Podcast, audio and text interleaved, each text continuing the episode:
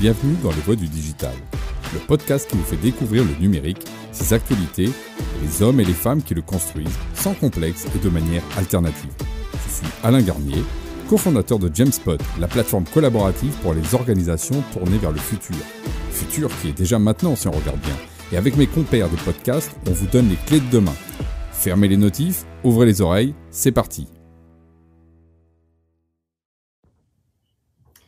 Eh bien, bonjour les spotters et bienvenue dans notre live hebdomadaire de 15h. Et aujourd'hui, on va parler de Facebook, mais sous un angle un peu particulier, celui de la culture. Et oui, parce que euh, on a la lanceuse d'alerte hein, qui s'appelle France Hogan, euh, qui finit sa tournée en Europe, en particulier en France, où elle est venue, euh, vous savez, c'est cette lanceuse d'alerte qui a sorti des documents internes de Facebook montrant bah, pas mal de quand même d'aspects très négatifs et voire même euh, frauduleux que peut avoir Facebook en son sein et les problèmes que ça pose. Donc elle est passée devant le Sénat, elle est passée devant les députés et là ce matin elle était à France Inter que j'écoute souvent le matin. Et ce matin, ça m'a vraiment euh, euh, fait réfléchir cette question-là, parce que bon, on a tout dit sur Facebook, effectivement, euh, ils, font énormément d'argent sur le dos de nos données qui sont piquées. Il y a eu des problématiques d'information qu'ils ont revendues alors qu'ils n'avaient pas le droit. Ils ont justement laissé passer pas mal de sujets autour, vous savez, des, élections et qui ont posé les problèmes qu'on sait.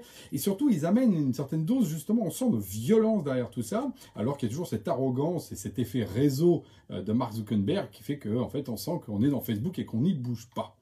Et alors, la question derrière, c'est qu'est-ce que ça a de très très profond, en fait, ce, sujet-là? Quand elle nous dit, par exemple, euh, François Hollande, elle nous dit, toutes les démocraties sont vulnérables, quand même, hein, pour, par rapport justement aux décisions de Facebook. C'est là il faut s'arrêter deux secondes sur ce qu'est le processus euh, fondamental de la démocratie et derrière la culture qui est vraiment pour moi la mère de, toutes les batailles. En fait, ce qui se passe, c'est quand on, on, a la question des fake news, euh, au fond, ce qu'il y a derrière, c'est la problématique de qu'est-ce qu'on nous donne comme information. Si moi j'envoie un mail à quelqu'un, il va le recevoir. Voilà. S'il accepte, c'est pas dans les spams, il va le recevoir. Donc c'est très direct. Dans Facebook, au départ, on envoyait euh, une information, puis c'était diffusé assez proche, vous savez, la, logique de réseau. Puis petit à petit, les algorithmes se sont mis là-dedans, et les algorithmes ont dit non, non, non, non, non. En fait, ça n'a pas tout à fait tes amis, et selon l'information, on va la diffuser euh, à des gens que ça peut intéresser, etc. Et en fait, ça change complètement le rapport, parce que c'est plus j'envoie quelque chose à quelqu'un parce que j'ai une raison légitime, on dirait au sens du RGPD, c'est l'algo de l'intelligence artificielle qui va décider ce qu'on doit voir. Et cet algo, j'ai envie de dire, il pourrait être tout à fait sympathique à notre rencontre. Sauf que, sauf que, il est là pour maximiser les profits de Facebook. Or, qu'est-ce qui se passe derrière tout ça? Euh, ben, Il se passe tout simplement que ce qui nous fait cliquer, c'est pas forcément ce qui est de plus glorieux en nous. Voilà, par exemple, c'est ce qu'on appelle les putaclics. Euh, je fais un truc, j'ai un titre, j'ai envie de cliquer pour savoir mais qu'est-ce qui se passe derrière cette histoire? Et, ça, c'est ce que justement Facebook a optimisé à très large échelle. Et, et donc à partir de là, ce qui se passe, c'est qu'il va flatter entre guillemets nos bas instincts pour nous amener justement à aller dans des zones.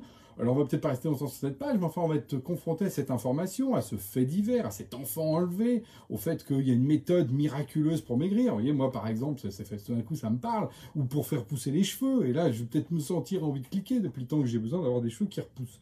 Et vous voyez, le truc, on se dit bon, il y a un premier problème, c'est que c'est l'argent qui drive ça et non pas l'inter humain. Et une deuxième chose, on en arrive à la culture, c'est que là il y a des choix. Par exemple, vous avez euh, la fameuse polémique autour euh, du tableau de Courbet, euh, les origines du monde.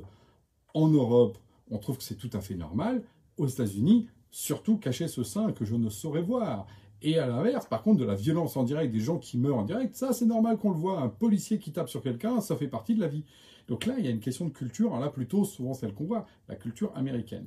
Deuxième sujet. Donc on voit bien, premier sujet, c'est pas pour, pour l'argent. Deuxième sujet, c'est avec un biais culturel. Et troisième sujet, et ça, c'est ce que nous donnent des faits euh, par rapport à France Hogan qui, qui, nous parle. Elle nous dit que 87% des efforts sur l'IA, et donc en particulier ce qu'on appelle les dresseurs d'IA, quels sont les gens qui modèrent, qui vont dire ça c'est bon, ça c'est une fake news, ça c'est pas une fake news, ça c'est une fake news, ça c'est pas une fake news. Vous voyez, je suis un dresseur d'IA là. Je deviens un peu comme ça et j'explique à la machine qui va ensuite répéter ce geste-là en, reprenant en fait des modèles. Mais il se passe deux phénomènes. Le premier, c'est que on progresse ces modèles à 87% sur l'anglais donc le français, elle le disait, était totalement laissé à l'abandon, mais je ne parle même pas euh, des langues et les centaines de langues qui du coup sont oubliées de Facebook. Et deuxième chose, euh, il y a non seulement une, question par rapport à ça, mais en plus, on va effectivement le faire sous cet angle, le prisme de, euh, de, la culture américaine, de ce qui est bon et pas bon. Donc du coup, on voit bien que ça construit euh, une culture divergente. Et par rapport à notre démocratie, d'ailleurs, on s'en rend compte. Je veux dire, la, campagne présidentielle aujourd'hui, elle est un peu polluée par ces sujets-là. Comme si les sujets qui étaient des sujets putaclic, et on en a un là qui est vraiment un champion dont le nom commence par Z, eh ben, il est effectivement là-dedans. Et ça marche. Il a des audiences. Après, est-ce qu'il traite les vrais sujets Sans doute pas. Mais c'est pas grave, il a des audiences. Et il faut voir que ce que disait François Hogan, c'est que si on revenait l'algorithme, revenir à l'algorithme de 2009, dans lequel, quand je publiais quelque chose, c'était euh, envoyé à mes amis. Vous vous compte 15 ans s'est passé, enfin 13 ans s'est passé, et entre-temps, qu'est-ce qui s'est passé? Les revenus ont été multipliés par 200. Est-ce que vous croyez que Facebook va accepter de baisser de, alors peut-être pas de 200, mais de moitié, par ses revenus, en arrêtant d'avoir des trucs putaclic et en étant plutôt un peu comme Arte, en envoyant des choses intéressantes pour les gens? Ben non, parce qu'il est dirigé par les profits et par l'argent, et ça on le sait. Donc, ça fait un triple impact sur notre culture et en particulier sur la, question justement euh, démocratique. Le premier, on l'a vu, c'est l'impact putaclic. Ça nous amène à devenir euh, des gens qui vont aller vers nos bas instincts. Bon.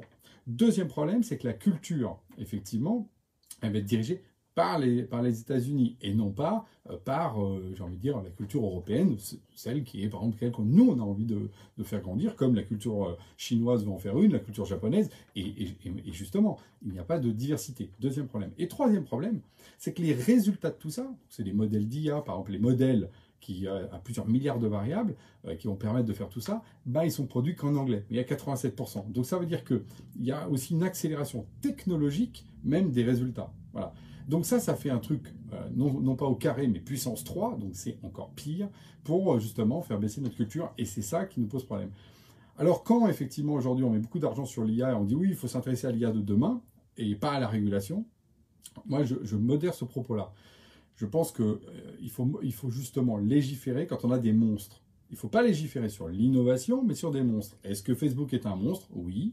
Il l'a démontré, là, il a même été hors la loi sur plein de choses.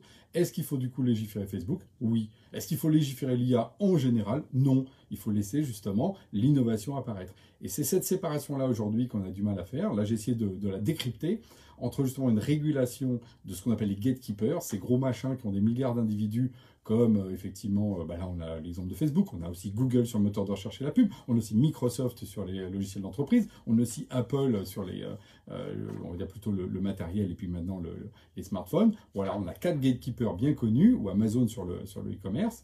Et donc voilà, ceux-là, il faut les légiférer parce que ce sont devenus des monstres. Pour le reste, il faut laisser au contraire l'innovation. Mais en tout cas, la mère de toutes les batailles, c'est de préserver notre culture et de donner de la technologie face à cette culture. Et c'est ce qu'il faut qu'on s'emploie tous. Voilà, c'était pour donner un autre éclairage de cette histoire de Facebook qu'on a assez justement sur le dos. Mais celui-là, il est très profond parce qu'il touche notre devenir. Voilà, on était au cœur du numérique et je vous dis à la semaine prochaine.